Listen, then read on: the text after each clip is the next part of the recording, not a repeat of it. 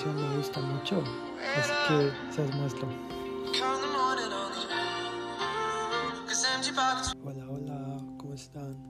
Bueno, desde ayer que grabé el primer podcast estuve pensando en cuál iba a ser mi siguiente tema.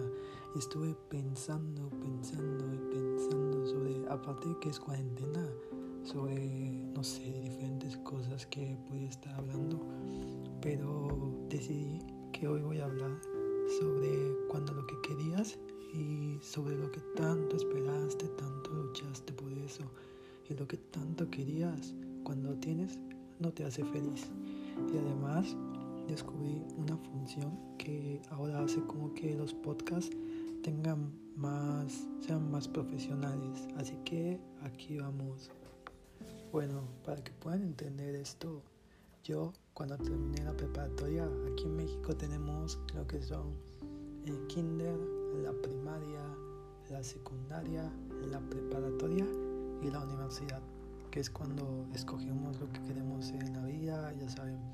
Bueno, el punto es que cuando yo terminé la preparatoria, no tenía ni idea de qué quería estudiar. Entonces, primeramente quería ser piloto aviador. De hecho, todavía sigo queriendo ser piloto aviador, pero es demasiado caro. Entonces, pues no se pudo. Segundo, pues en ese momento no pensé exactamente muy bien. Así que simplemente escogí una cosa que no tenía lo que más odio en el mundo. Y eso es las matemáticas. Y yo creo que en sí el problema de las matemáticas que tenemos en el país no son como que las matemáticas en sí, sino son los diferentes modelos pedagógicos, las formas de enseñanza de estas que nos impiden, por ejemplo, a algunas personas que no podamos entenderlas bien. Entonces, cuando no tenemos como una base sólida sobre las matemáticas, siento que luego se complica más. Bueno, ¿me entienden? Pero extrañamente yo era muy muy bueno en física y también en química, pero me gustaría un día aprender álgebra, todo eso, ya saben, me entienden las ecuaciones lineales, espero se pueda. Pero bueno, el punto es que entré en derecho porque no tenía matemáticas. Y en derecho no voy a decir que era como que el mejor estudiante, pero pues yo casi nunca había sacado un 7 o algo así. Entonces me acuerdo que la primera vez que saqué un 7 me puse a llorar porque yo había estudiado, ya había entregado mis carpetas de evidencia en los exámenes, me había ido muy bien. Pero pues simplemente son cosas que los estudiantes conocemos cuando a pesar de dar todo, pues simplemente no nos va como esperábamos. Pero esas son algunas cosas de la vida que entendemos. Y pues bueno, yo antes estaba en el cuadro de honor, creo que estuve como un semestre o dos y me gustó, o sea, se sintió bien, pero pues luego me di cuenta que realmente hay cosas más importantes que estar en el cuadro de honor.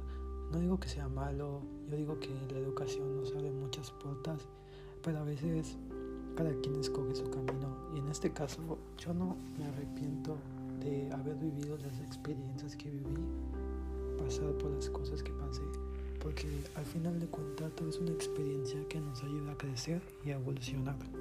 Bueno, en mi universidad la licenciatura en Derecho tiene ocho semestres y durante el séptimo y el octavo es cuando se supone que tienes que hacer lo que se denomina servicio social, que es prestar una parte de tus conocimientos que aprendiste en alguna dependencia estatal, federal algún despacho, ¿me entienden? Pero bueno, eso en teoría porque la realidad es que en muchos casos a los jóvenes no se nos toma en cuenta cuando ingresamos en servicio social. Simplemente se nos pone a acomodar expedientes, a sacar copias. Son muy raros las personas que realmente quieren enseñarle a las personas que prestan el servicio social. Y ese fue mi caso. O sea, quiero que se imaginen ahí a un joven y guapo abogado llamado Asael, escogiendo dentro de una lista de dependencias en cuál quería hacer su servicio social. Y ahí fue donde vio que dentro de toda esa lista había uno que le llamó la atención, que se llamaba Consejo de la Judicatura Federal. Para los que no saben qué es el Consejo de la Judicatura Federal, básicamente en México existe algo que se llama el Poder Judicial de la Federación.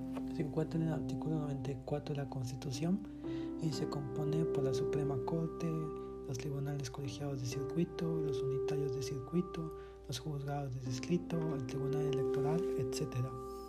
Estos, a su vez, se encuentran vigilados por el Consejo de la Judicatura Federal.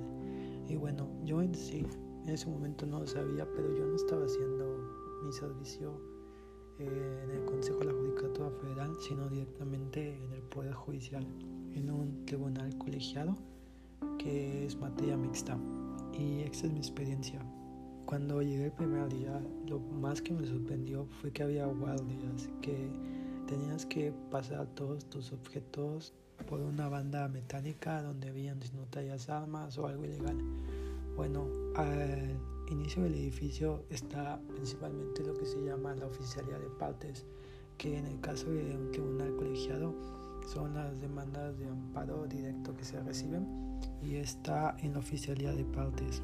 Pero bueno, el punto es que cuando llegué, ajá, yo estaba sorprendido como un niño que va por primera vez al parque o algo por el estilo.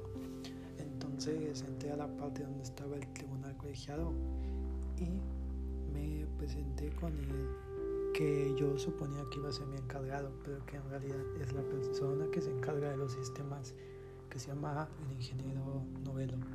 Bueno, el punto es que luego de esto me dijo que íbamos a hacer una pequeña entrevista con el magistrado titular y pasamos con el magistrado titular y para ese momento se los juro que de la emoción estaba temblando y no tenía ni qué decir. Pero luego después de todo eso, el ingeniero me pasó a cada una de las mesas del tribunal colegial a presentarme con todos los compañeros y no sé, eran todos adultos y como que me sentía un poco intimidado. Pero bueno, a partir de eso, ¿qué fue pasando? Ahí fue, creo que fue cuando inició mi pasión por los podcasts, porque en ese momento, y como no fue excepción, realmente me podían hacer lo que yo no quería, que era acomodar los legajos. Los legajos son todos los conjuntos de amparos, se ponen en legajos de 60 centímetros, se les pone un cordón y se archivan. Bueno, pues a partir de eso, durante un tiempo, escuché música mientras hacía lo que tenía que hacer, pero luego como que simplemente escuchaba las mismas canciones, ya no me gustaba.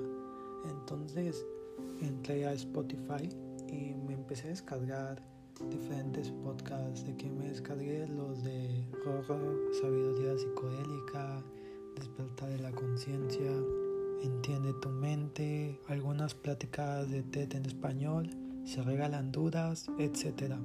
Y es curioso, ¿no? Cómo en los podcasts podemos sentir a las personas como si estuviéramos enfrente de ellos.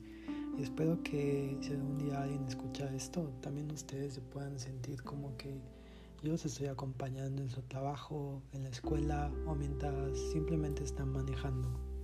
Pero bueno, luego de eso comencé a escuchar más que nada podcasts de derecho y creo que ahí fue donde nació mi ilusión por el derecho. Porque durante mucho tiempo yo quise entrar a ese tribunal, ¿saben? Era como que mi ilusión. Porque si bien metí la solicitud como si fuera nada más eso, yo por dentro esperaba mucho que me fueran a aceptar.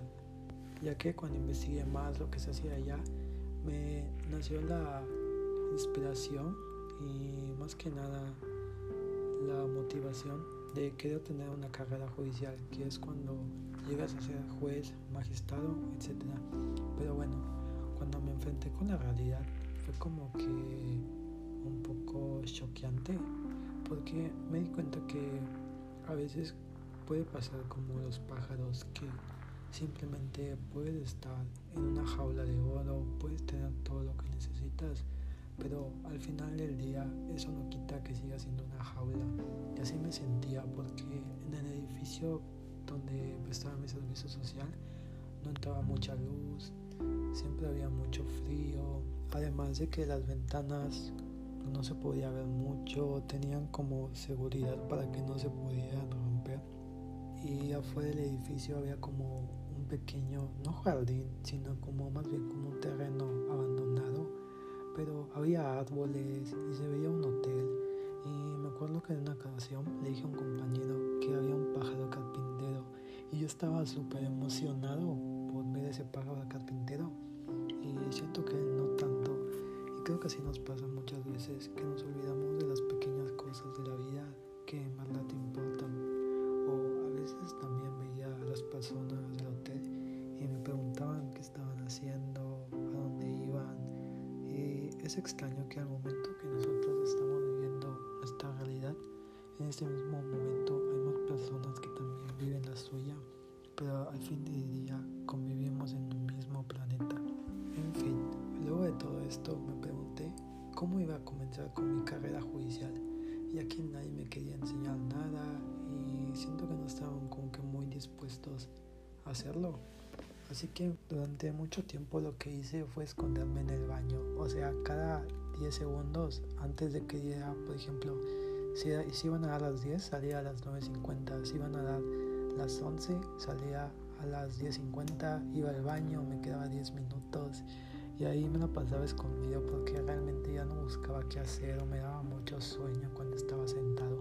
Pero luego de un tiempo me comencé a dar cuenta que qué iba a hacer con mi vida y cómo iba a lograr mi carrera judicial. Entonces lo que hice fue aprovechar los medios que tenía a mi disposición, que en este caso eran todos los expedientes que estaban en el tribunal. Entonces los empecé a leer y poco a poco fui comprendiendo los diferentes razonamientos y realmente era muy afortunada porque en los tribunales colegiados hay tres magistrados, o sea que tenía tres cerebros los que podía aprender, además del tribunal unitario de circuito que estaba en el tercer piso. Entonces, poco a poco fui redactando lo que se llama en México mis primeros proyectos de sentencia y comprendiendo cómo se elaboran las sentencias, los vistos, los resultandos, los considerandos, los puntos resolutivos. Yo siento que todo esto es muy importante y las personas que estudian derecho deberían saberlo, porque básicamente te enseña a pensar cómo piensa un juez, cómo son sus razonamientos para que el día que mañana pueda ser un abogado postulante, al momento de presentar tu demanda de amparo, tengas el mejor de los éxitos posibles en tus pretensiones. Y yo digo que como abogados postulantes muchas veces no tenemos que confiar en la suplencia de la queja o que de oficio. No, o sea, simplemente tenemos que asumir que el juez no sabe lo que está haciendo. Entonces tenemos que indicarle con un caminito cuáles son nuestros conceptos de violación claramente, sin mucho formalismo, sin citar tanta jurisprudencia que al final del día es lo que hace muy cansada la lectura de las sentencias de amparo y que las personas comunes no puedan entenderlas y esto no debería ser así. Yo pienso que cualquier persona debería poder entender una sentencia sin necesidad de que se la tenga que explicar su abogado, pero que al mismo tiempo dentro de la sentencia se cumplan todos los principios como de exhaustividad, imparcialidad, etc. Y algo muy curioso pasó. Me pasó, si no me equivoco, con el amparo directo en revisión que es el 2665-2013, que habla sobre violencia de género, sobre el caso de una mujer que solicitó el divorcio de su esposo porque no le daba dinero para sus necesidades, porque la golpeaba, porque la amenazaba, porque golpeaba a los hijos, porque no la dejaba salir, etc. Entonces el juez, a solicitud del Ministerio Público, solicitó algunas medidas cautelares como efectivamente y justamente y sobre todo proporcionalmente eran correctas, como en este caso que el actual solicitara al generador de violencia, que en este caso era el esposo, el abandono del domicilio. Entonces el esposo lo que hizo fue promover un amparo contra esto, ya que él argumentaba que se le estaban violando sus derechos como la igualdad de género, hacer oído, discriminación, etc y la Corte resolvió que no se estaba discriminando al esposo por esta medida cautelar, ya que, como lo dictan los tratados internacionales, la ley general para eliminar todas las formas de violencia contra la mujer, etc., este tipo de medidas deben tomarse de oficio para poder garantizar un acceso a una vida digna a las mujeres.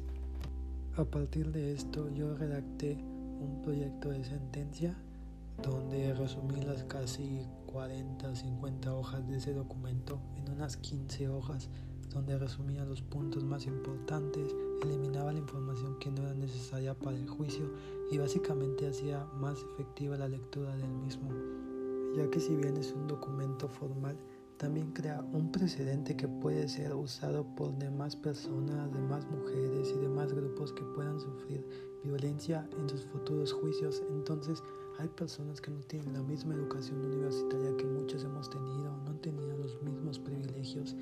Entonces todo esto es importante para que al final de cuentas puedan leer esto, puedan comentarlo con en este caso su defensor, ya sea público, privado, si sea si sea estatal o federal, etcétera, y puedan entender sobre lo que trata. Pero resulta que el 13 de marzo, como ustedes sabrán, salimos esperando que a lo máximo lo de COVID tardara una semana, pero ya llevamos un año con esto y quién sabe para cuándo, si la vacuna vaya a ser eficaz o no y podamos volver a como éramos antes. Pero a raíz de esto yo me quedé sin poder mostrarle el proyecto de sentencia que había hecho al magistrado y tal vez hubiera cambiado mi vida, tal vez no, pero era algo que quería hacer, más que nada porque yo siento que tengo un compromiso con la sociedad, con el derecho y con el poder judicial de que podamos cambiar las cosas y como ahora se plantea en la reforma con y para el poder judicial que los concursos sean abiertos y todas las personas que realmente tenemos una actitud de servicio podamos ingresar al Poder Judicial de una forma honesta y transparente. Y aquí es donde viene la reflexión final de qué puedes hacer o qué podemos hacer. Cuando a pesar de que luchaste tanto por algo y que pensabas que eso te iba a hacer feliz, no lo hace. Pues yo creo que puedes tomar, por ejemplo, a mí. Tal vez no pueda aportar mucho, pero en ese momento tomé lo que estaba a mi alcance y lo convertí, lo transmuté a algo que sí me pudiera gustar más, ya que eso me hizo darme cuenta que me gustaba hacer sentencias, que me gustaba analizar el sentido de la ley, que me gusta leer, que me gustan los artículos, el Código Penal, el Código Nacional de Procedimientos Penales. Entonces comencé a leer y toda esta cuarentena me la pasado en cursos, me ha pasado en talleres, en seminarios. He conocido a mucha gente dentro del Poder Judicial, ya sean los tribunales electorales, los centros de justicia penal federal, los tribunales colegiados de circuito. He conocido a policías, a la sociedad, abogados y siento que todo esto me ha hecho crecer dentro de mi perspectiva del derecho y siento que si no hubiera pasado por lo que pasé en ese tribunal y no me hubieran forzado a tener que aprender yo solo cómo elaborar sentencias y me lo hubieran dado todo fácil, no estaría aquí ahora. Y es alguno de los males que tenemos dentro del Poder Judicial. Es que tal vez tenemos un poco normalizada la corrupción institucional, como puede hacer que magistrados tengan a sus esposas, a sus hijos, a sus concubinas, etc. Y eso está mal y son cosas que tenemos que cambiar ya que yo entiendo que muchas personas pueden ver el Poder Judicial como un medio para enriquecerse o simplemente como un trabajo. Pero hay algo que me dijo un gran maestro un día y es que existe un modal que se llama La historia de la justicia en México por Rafael Cauduro. Si ustedes buscan esta imagen en Google van a ver unos expedientes y cómo están archivados pero si la acercan un poco van a ver los rostros, las personas y el artista logra retratar fácilmente cómo es la experiencia de vivir un juicio cuando nadie te hace caso, cuando hay mucha corrupción, cuando las oficialías de parte no quieren recibir los asuntos, cuando los abogados se coordinan para no hacer justicia, etc. Y aquí es donde viene la reflexión que compañeros, compañeras, compañeros, este es el desafío final. Los derechos humanos se juegan a nivel interno. Los derechos humanos se juegan en nuestros escritorios. Es por eso que esta imagen del mural no se nos puede borrar de la mente, ya que tras esos expedientes se encuentran los sueños y los derechos de personas que han confiado en la justicia federal. Por lo tanto, es nuestro deber hacer que estos sueños se vuelvan una realidad, ya que si no lo hacemos, difícilmente pocos marginales de estos casos se les va a poder hacer justicia. Debemos apostar porque el derecho sea el motor del cambio social que requiere nuestro país y sobre todo que los jóvenes seamos parte de la generación que consolide el cambio con nuevas mentalidades y dinámicas y que podamos lograr que la igualdad sea la regla general, donde nadie sea violentado ni discriminado por su forma de vida, por su forma de pensar o su forma de vestir. Pero todo esto nos lleva a ganar críticas, enemigos, adversarios o simplemente no ser visto en muchos lugares. Pero tenemos que tener el carácter para ponerse y para luchar. Y sobre todo tener una lucha activa para defender a todas, todos y todes, a los grupos vulnerables, a la comunidad LGBTI y demás personas. No debemos ser pasivos cuando observemos discriminación, comentarios innecesarios, acoso sexual o violencia, porque tenemos que recordar que la pasividad y el silencio también son violencia. No hay que ser parte de la discriminación de las minorías más desfavorecidas y sobre todo no hay que ser parte del racismo que se comete en contra de la mayor parte de la población de México por una minoría privilegiada. Hay que estar del lado de las personas que queremos un mundo mejor y al que tenemos derecho. Muchas gracias por escucharme.